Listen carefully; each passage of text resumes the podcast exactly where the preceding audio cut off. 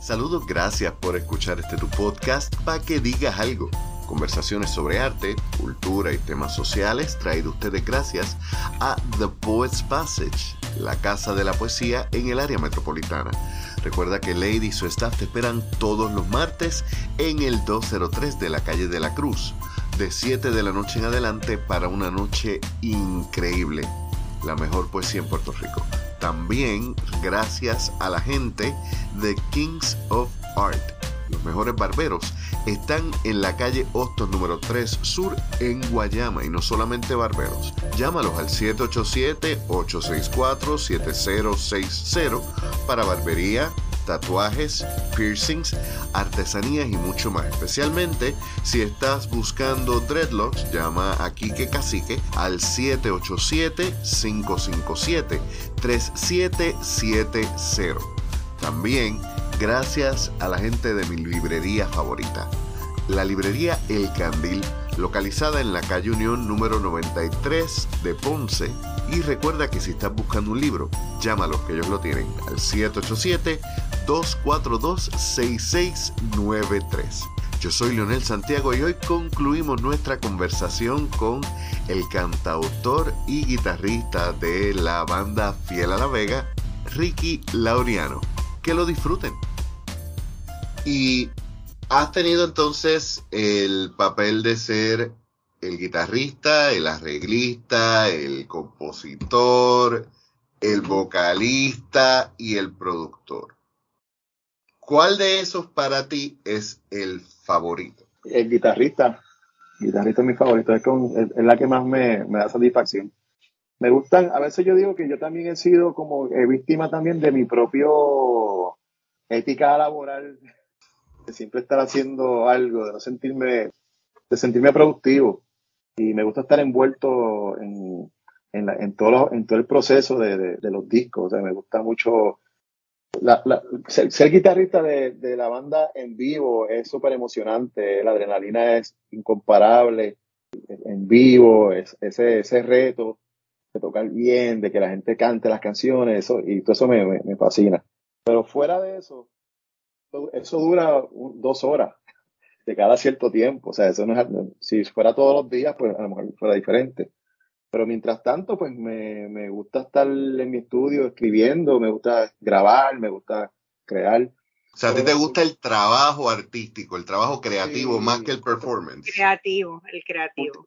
Últimamente me, está, me ha gustado más porque, me, porque es lo que más estoy haciendo, más, porque lo de tocar yo en vivo por ahí con la guitarra me gusta y es como mi trabajo, por decirlo así. Es como el, el day to day yo, pero, eh, pero no es lo mismo que sentarme a grabar y escribir canciones nuevas y, producir eh, eh, una canción. Eso tiene cuando tú, el resultado final me, me gusta, ese, ese feeling de, de resultado final, de, de, lo que empezó a lo que terminó. Y en, y en este disco de, la, de primavera que hicimos con Fiel, este, fue el que más, más fuerte yo trabajo, el que más le metí cariño. Ese disco tiene, no solamente escribí música, canciones, sino canté en el disco, trabajé en la grabación, grabé en, aquí en mi casa y también hasta la carátula y el nombre del disco son míos. O sea, ese disco hice casi todo ahí. Sin quitarle crédito a los muchachos, ¿verdad? Este, porque también tengo que decir que ellos me dan rienda suelta, ellos confían en, no, es que yo soy mi cantojado y que si yo no lo hago, no lo va a hacer nadie. Porque Tito también me ayuda mucho en, la cuestión de, la, de, que, de tomar decisiones de los arreglos y la producción también. Pero ellos se dieron cuenta de que yo soy el más obsesivo compulsivo en este aspecto de hacer los discos. Entonces, pues, dicen, deja lo que, lo que, lo que, él está, lo que él está haciendo nos gusta. Y obviamente yo siempre lo presento a los muchachos. Mira, chequéate esto, ¿qué te parece? Tú sabes. Y lo comparto, pero el, el que empieza acá y siempre soy yo. Hmm. Mira, ¿y, cómo, tú me dirías que es tu proceso de escribir? Gracias. Bueno, yo, yo, yo soy vago de, naturaleza, así que me toma tiempo. Tengo que estar súper decidido, tiene que darse la atmósfera correcta para yo hacerlo. Pero a la misma vez yo creo que uno tiene que obligarse, es como un ejercicio, uno tiene que hacerlo, porque si tú dejas de hacerlo, se te va la tabla, se te va. ¿Tienes algún ritual? ¿Tienes algún sitio específico donde tienes que ir y sentarte a escribir? Una, una libreta o escribes en la computadora, escribes en el teléfono? ¿Cómo es, cómo es, cómo es la cosa? Bueno, la, la música la escribo aquí en el estudio. Cojo la guitarra y, usualmente mi, mi, mi, ritual es prender la, la grabadora o lo que sea que, que, me vaya a grabar. Especialmente estoy usando mucho el teléfono últimamente. Más fácil. Y lo primero que sale en esos primeros 15, 20 minutos, yo tocando improvisadamente, es lo que yo he terminado, he terminado usando para canciones eventualmente. Me ha funcionado muy bien. Que son, como digo yo, la mente está fresca y tú estás con cosas que tú no harías si tú vienes tocando cuatro o cinco horas.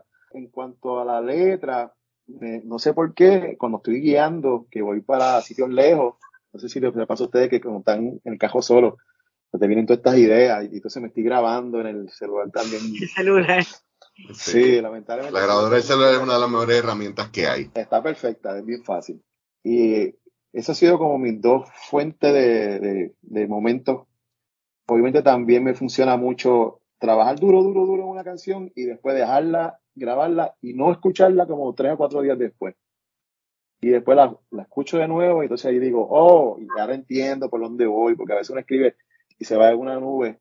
Escribes lo que te llega y no necesariamente tiene sentido en ese momento específico. Y eso me encanta, eso me encanta, porque cuando a veces miro, veo para atrás digo, espérate, ah, ya sé, y, me toca como que redescubrir el pensamiento que había tenido hace cuatro o cinco días atrás.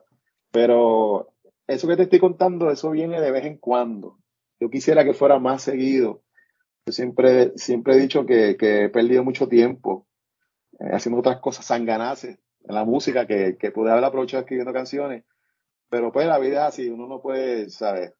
Eh, yo estoy seguro que ustedes hubiesen querido escribir 12 libros ya para el tiempo que llevan haciéndolo, se sienten preparados, pero a lo mejor no tuvieron tiempo o las ganas, que es la que, la que hace que uno... A ver si yo me siento aquí en mi estudio, estoy aquí como que, ok, ¿qué voy a hacer hoy? Ya toca, ya toca guitarra, ah, que es lo que saco la guitarra y prendo el amplificador, ¿sabes? Como que... Te da la pereza, ¿eh? la pereza esta, pero me paso más tiempo tratando de, ser productivo, escribiendo, que, haciendo lo demás, sí. me encanta todo. Tarda más, tarda más en llegar a ser productivo que el, el tiempo que estás produciendo. Sin embargo, e, eso es parte. Eh, yo siempre he dicho que Sí, sí, porque es que cada uno tiene su proceso y como tú dices, hay cosas que quizás la idea, yo digo que hay veces que Dios y el universo te tienen un freebie y la idea te llega completa cristalizada y tú lo que haces es transcribir. Pero hay veces que uno tiene, como es que decía Picasso, a mí la musa me encuentra trabajando. No, dice, la musa existe, pero tiene que encontrarte trabajando. Sí, pero tiene que, encontrarte trabajando, exacto. Sí, por, por, eso es que yo tengo mi ritual de que siempre... La inspiración existe, siempre pero tiene que encontrarte Siempre venir a este, a este, a este, a este rinconcito, aunque no tenga ganas, porque eh, quién sabe, en momento sale algo. Ayer mismo, por la tarde, yo funciono mejor por la tarde, no sé por qué. Me puse a escuchar un montón de cosas que tenía grabado en el teléfono que venía desde enero hasta de enero, febrero, marzo, o sea que el teléfono te dice la, fecha exacta. Y estaba sacando pedacitos de música que estuve grabando que no escuchaba hace tiempo en el teléfono, borrando algunas que estaban mal. Y entonces me puse a, identificarlas y, las puse en un folder y tengo el folder por ahí y dice ideas para trabajar. O sea, que ya empecé proceso nuevo de empezar a, a, tener en mi cabeza de que ya tengo que ir trabajando en cosas nuevas y que ya, ya grabé primavera, ya me quité primavera del de, sistema y ahora voy a empezar otro proceso nuevo. Porque por lo menos en el caso de Fiel, Tito y yo nos prometimos, te prometimos como que vamos a trabajar este próximo disco rápido que saquemos el otro. O sea, rápido que saquemos este, vamos rápido a escribir canciones para este. Y ya estoy seguro que ya esa, de esos pedazos de música que tengo ahí, le voy a enviar a él algunos pedacitos para que él se vaya inspirando y vaya pensando más o menos si se puede trabajar en algo o no. Y por ahí empezar, tú sabes, y ver qué, qué se da. Pero si no es así, no, no hace nada. Y una cosa que me estuvo bien curiosa de una entrevista que tú mencionas es que tú empiezas a escuchar eh, a rock latino y empiezas a escuchar eh, otras cosas que uno hubiese pensado que eran las influencias de Fiel, pero que las empiezan a escuchar ya cuando están en Fiel. Tú empiezas a escuchar a Cerati, a toda esta gente tarde. Sí. ¿qué de esas cosas que escuchaste tarde todavía son influencias en, tu trabajo? Bueno, yo creo que Cerati eh, me influencia mucho porque era, la calidad es tan y tan, tan buena de lo, de lo, que el tipo hizo, que, que es superior, o sea, es una cosa, yo no sabía que existía un tipo como Cerati ni Soda Stereo. Yo no, yo no, o sea, yo, respeto a Maná, yo respeto a los Nanitos Verdes, encuentro que son excelentes. Pero en el caso de Cerati, yo le veo algo que yo me identifico. Es un universo aparte. Sí, un universo aparte, y lo encuentro que es lo que a mí me gusta, ¿sabes? Y también tiene que ver mucho con la parte de él como guitarrista, guitarrista cantautor, que es como yo me veo, o sea, me veo como guitarrista, es como Eric Clapton o... O sea, tú te ves como guitarrista primero. Yo me veo como guitarrista cantante. Te lo ha dicho todas las veces. Exacto, es que yo, no, yo, no, me veo como... Lo tratas de agarrar, pero siempre te va a contestar lo No, no, no, es que, es que me está curioso porque, o sea, sí, entiendo que tú eres guitarrista primero, pero eh, la persona que es guitarrista primero generalmente no me va a tener una letra tan buena. Mira, Ricky, lo que pasa, lo que te quiero decir es eso. Eso es lo que él te quiere decir, que es que eres tan bueno en todo lo demás también que por eso él sigue preguntando. y, me cuesta trabajo que me cuesta trabajo escuchar que tú me digas eso y aceptarlo, porque, porque yo sé que yo he trabajado para, para funcionar como, como lo mejor que puedo en la parte de la letra, porque me gustaría, porque me gusta hacer canciones, y las canciones conllevan letras, y yo no quiero que sea cualquier letra tampoco, pero tiene que ser una combinación de las dos cosas, no puede ser solamente eh, una solamente. Eh, entonces, como te dije, en el caso de Cerati me, me, llama mucho la atención que él haya logrado las dos cosas, porque no solamente era un buen guitarrista, también era un, un excelente cantante y la letra ni se veía. Fuera de él, Fito me gusta mucho, etcétera, de rock en español. Sabido también de bandas de México que me gustan mucho como bandas, que son como Jumbo, me gusta mucho. Pero yo, yo descubrí el rock en español muy tarde, cuando yo, yo estaba tan influenciado por, por el grunge.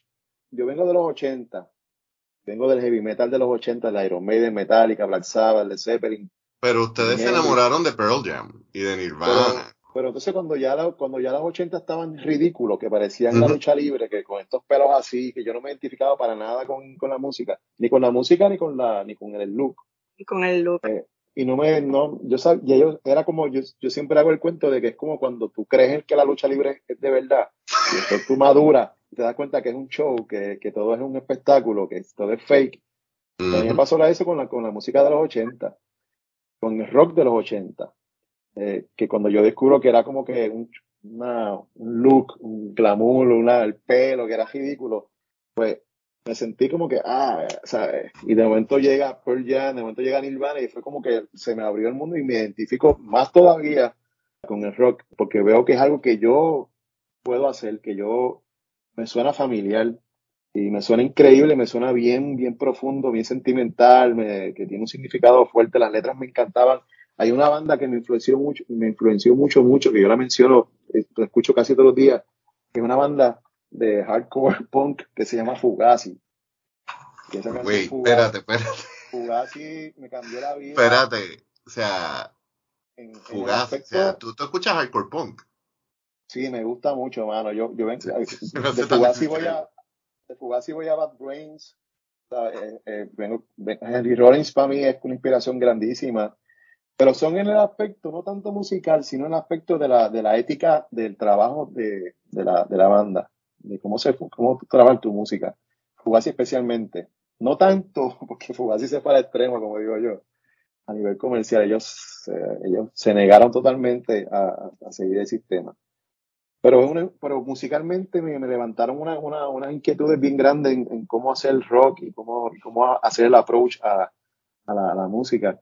Y, y, fueron tan fuertes que, que yo venía, eh, era como un renacimiento para mí en cuestión de, de, como fanático del rock y de la guitarra, que cuando yo llego a Puerto Rico y empezamos a ser fiel, yo estaba totalmente desconectado totalmente de lo que estaba pasando en la isla y lo que estaba pasando en Latinoamérica con el rock. Yo, yo pensaba que lo que nosotros estábamos haciendo era tan raro, que por eso que también mi actitud esta de que no, va a pasar nada con nosotros. O sea, esto que estamos haciendo nosotros esto es una cosa mm. normal, o sea, esto es, esto es un sueño de niño. Esto es un sueño. Es algo que yo vamos a hacer ahora y yo, yo voy a hacer mi vida y no va a pasar nada. Y entonces, pues, obviamente cuando ya entramos en este mundo, pues entonces yo vi descubriendo con amigos, con, con, industria, que, que, existen otra gente que venían haciendo esto hace mucho más. Digo, yo no estaba totalmente ignorante a la, a, la situación, pero, pero de yo ser curioso de escuchar y, y hacerme fan, este, no, no, nada. O sea, que, que tú llegas a hacer algo que para ti era algo totalmente nuevo, novedoso, porque no, lo, no estaba en tu campo. Pero ahora casi 30 años a, a, distancia de esos primeros días. No ha cambiado mucho. no, no, sigue estando en el mismo círculo, pero... Más, o menos, más o menos. Esto que me gusta mucho más ahora, me gusta mucho más los, los cantautores latinoamericanos. Escucho mucho más, más eso que antes. Cosa que yo no escuchaba antes. No escuchaba, a mí no me, no me importaba un Silvio, no me importaba nadie, ¿sabes? Escuchaba eso. Y ahora pues lo escucho bastante. Y ahora que, que, ya pasaste el tiempo de pensar, quizás esto es un sueño de chamaquito, quizás esto, o sea, ya te diste cuenta de que lo lograste, hiciste tu sueño y has seguido viviendo de lo que amas. ¿Cuál es tu perspectiva de, de nuestra música hoy en día? Como alguien que, que marcó un hito y como alguien que, que lo sigue observando desde adentro y desde afuera, porque como tú mismo mencionas, tú has tenido otras ofertas para hacer otras cosas que quizás hubieras tenido la oportunidad de sacarle más chavos a otras ideas, pero preferiste ser fiel a lo tuyo, preferiste quedarte con, tus ideas, no con Nintendo, y seguir en tu línea. Sí. ¿Tú crees que si hubieras tenido la oportunidad de otras maneras, eh, hubieras usado las oportunidades que, que se te presentaron? Ahorita tú dijiste, yo trato de decir que no pero has mencionado una o dos oportunidades de, de cosas que quizás te hubieran mantenido más al frente de la conversación, como ese, ese disco de tributo a la salsa. Eh, recuerdo que ustedes una vez hicieron un featuring con Nomel Syndicate, que quizás hubieran podido seguir jugando ahí como lo hizo Laureano en un momento con Gustavo Laureano con eh, cuando salió de la secta, que estuvo haciendo canciones con reggaetoneros. Pero tu mentalidad y tu perspectiva obviamente es muy distinta. ¿Cómo tú crees que ha cambiado eso hoy versus a cómo veías el negocio cuando empezaste?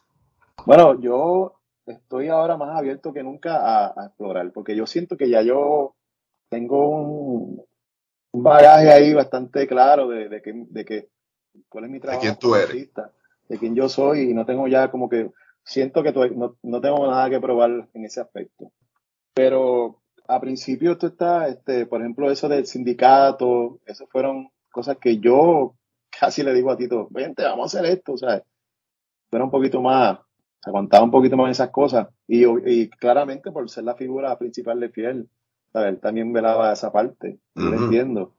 Yo no sé, ahora, ahora mismo la cosa ha cambiado tanto en, la industria de la música que, que, a veces yo pienso que los, los chamacos ahora tienen que hasta hacer, colaboraciones obligados tienen que explorar otras cosas porque si no, es la única oportunidad que tienen para poder en, algún momento eh, conectar con alguien, porque todo el mundo está tan diversamente en su mundo ahora mismo. todo el mundo está en el celular, en su propio mundo. Todo el mundo se cree que lo que le sale en algoritmo de, de Facebook es el mundo. Como yo decía, le digo a mi esposa, el hecho que a ti te salga tanta ropa, tantos zapatos, es porque tú estás buscando zapatos y a mí no me sale nada de eso.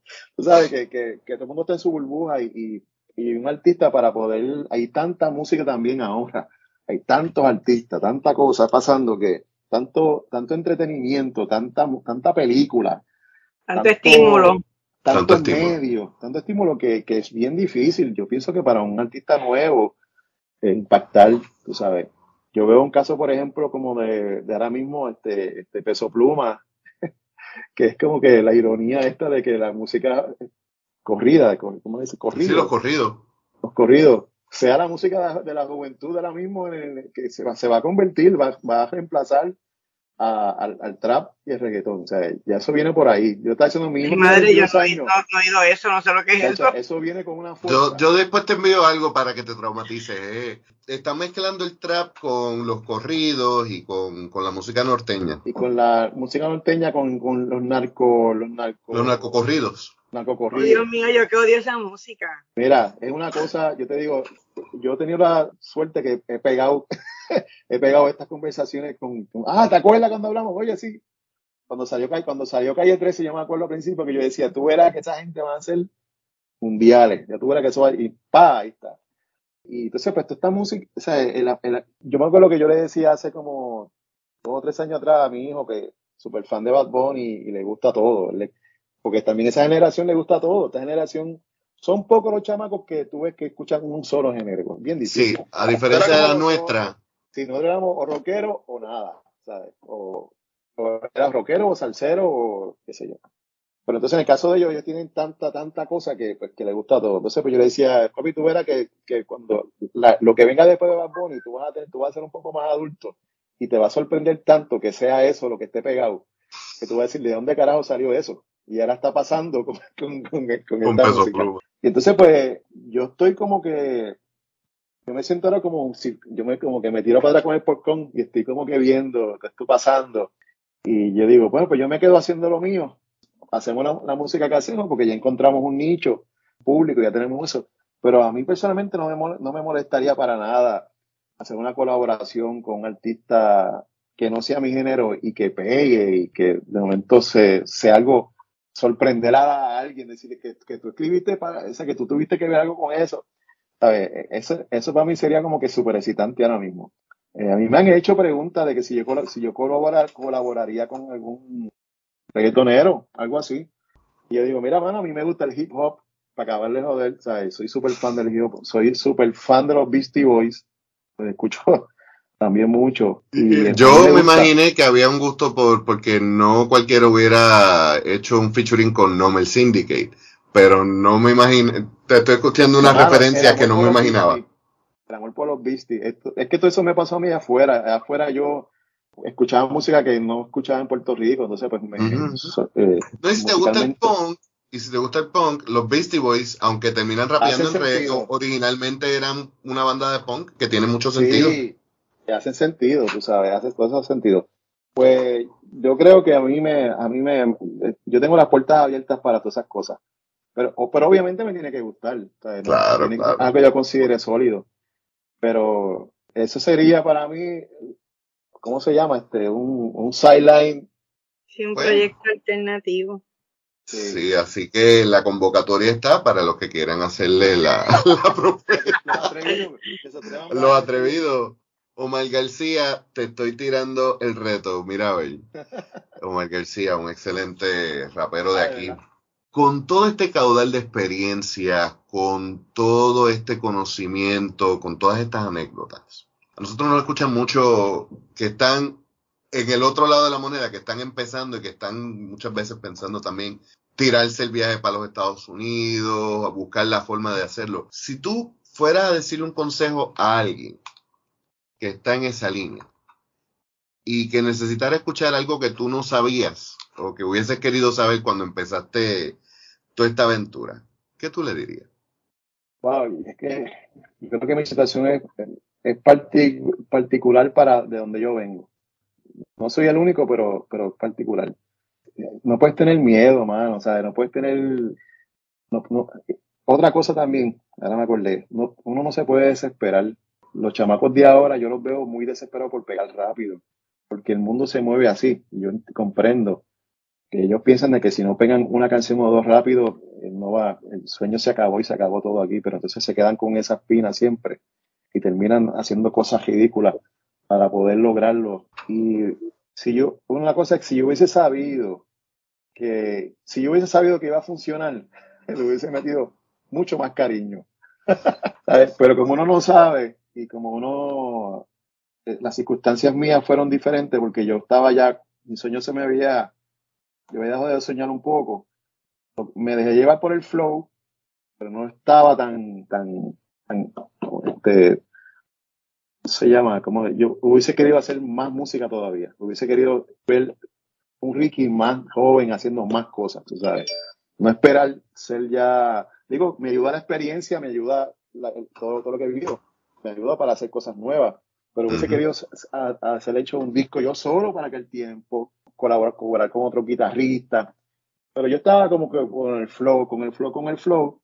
Y después con los años fue que vine a darme cuenta de que, que ya esto iba a ser mi vida, de que ya, ya, ya tenía un, sitial dentro del género, que me ayudaba, me abría unas puertas, pero de eso me di cuenta un poco más tarde, tú sabes, que si yo tuviera la oportunidad de volver para atrás y darle cosas a que decir, no, mano, tú tienes que, cuando, cuando se te abre esa puerta y tú, y tú veas ese, ese brillo ahí, tú zumbas de por ahí con todo lo que tengas, tú sabes, porque las cosas que uno hace cuando es chamaco y en, esa, en, esa, en ese periodo a principio, cuando uno empieza a crear, a, ver, a verse como, como artista, como sentirte como un artista que estás creando cosas que tú no pensabas que ibas a hacer, pues tú tienes que, ¿cómo se llama? ¿Cómo se dice este, en español? Este, agarrarte de, ese, embrace it, tienes que agarrarte de ahí, porque cuando mires para atrás, tú vas, ahí que uno dice, wow, ¿sabes? Este, valió la pena. Óyeme, y en ese contexto también, entonces es importante tener a alguien que crea en el sueño y que crea en uno, ¿verdad? Porque sí. yo, habiéndote escuchado todo este rato, pues indudablemente es importante la influencia de, de, Tito en ti en ese sentido, que tal vez tú habías ya como que renunciado. O sea, es, es, realmente es fundamental su influencia, en el sentido de que tú habías renunciado al sueño y él viene y te lo rescata para atrás, te jala otra vez para atrás, ¿verdad? Y te, te, te pone, ¿verdad? En, en, esta situación de retomar, de retomar un trabajo y es más, no, retomar el sueño y hacer el trabajo desde otra perspectiva, ya, ya incursionando en el género en español, pero qué, qué bueno que haya sido así. Sí, no, de verdad que yo, y yo se lo, y, y, Tito y yo lo hablamos, tú sabes, no tenemos el, miedo a, a, expresar nuestros sentimientos hacia el uno, hacia el otro, tú sabes. Qué bonito. Sabemos que nos queremos mucho, que somos hermanos y, entendemos la, la, la, lo importante que es la vida de, de, de cada uno. Sí, para el otro es correcto. Estamos claros, tú sabes, estamos claros y estamos súper agradecidos de habernos encontrado, tú sabes, en el camino.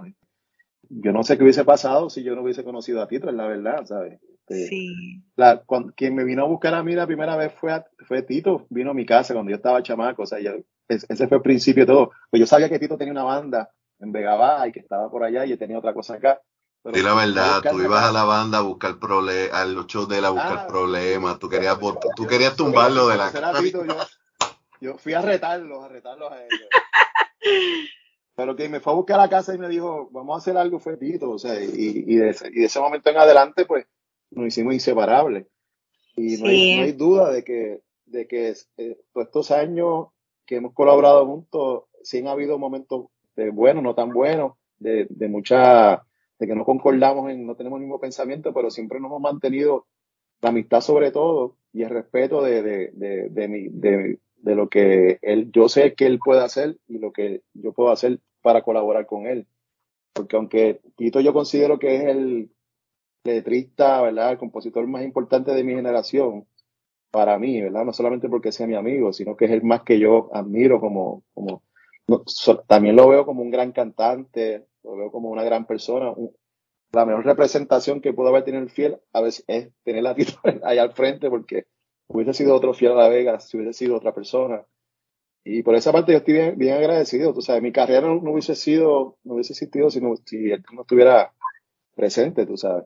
Y igualmente me gusta a mí pensar que yo también tengo que ver mucho con, con lo que es el, la, razón por la que te lo menciono es porque como estamos haciendo como una listita, ¿verdad? De, de cuáles son tus consejos para, para quienes vayan empezando. Pues mira, este, tenga un sueño claro, uh, aférrese a su sueño, si ve la oportunidad y tenga a su lado un, una buena influencia, ¿verdad? Porque podemos tener panas, podemos tener amigos, pero no necesariamente sí. una buena influencia, ¿verdad? Pero es importante con quién tú compartes tus sueños. Exacto.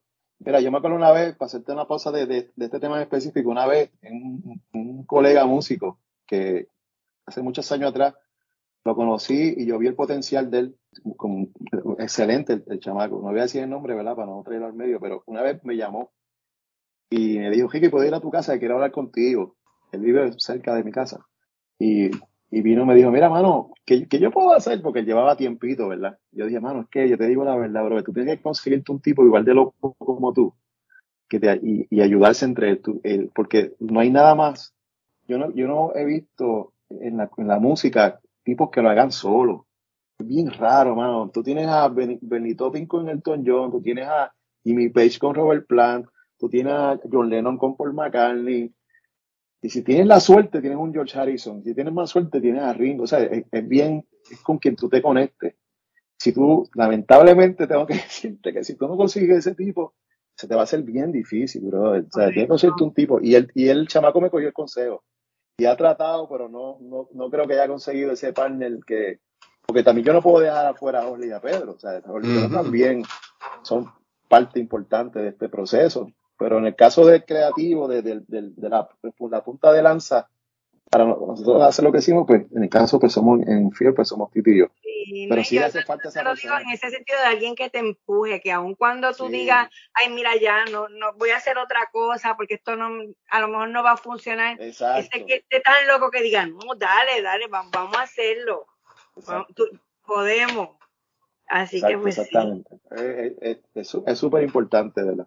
Sí, ¿no? Y, y es como, como Julie dice, que, que tengas a alguien que cuando tú estés por quitarte, te dé ese apoyo. Y a veces sí es importante que sea quizás un, un writing partner o un, un, pana creativo, pero a veces la pareja es quien, quien funciona eso y te da ese, ese empujoncito. Me imagino que también te ha pasado eh, luego de ya cuando eres padre, cuando te quieres quitar porque quieres hacer otras cosas, que tu esposa te diga, no, mira, esto es lo que tú amas, esto es, lo que, te mueve. Es que, eso es lo que tú eres, tú sabes. En el caso mío, cuando, en mi caso, yo me casé, o sea, yo conocí a mi esposa antes de que saliera el primer disco de Fiel. Ella no sabía que yo era músico cuando me, cuando me conoció.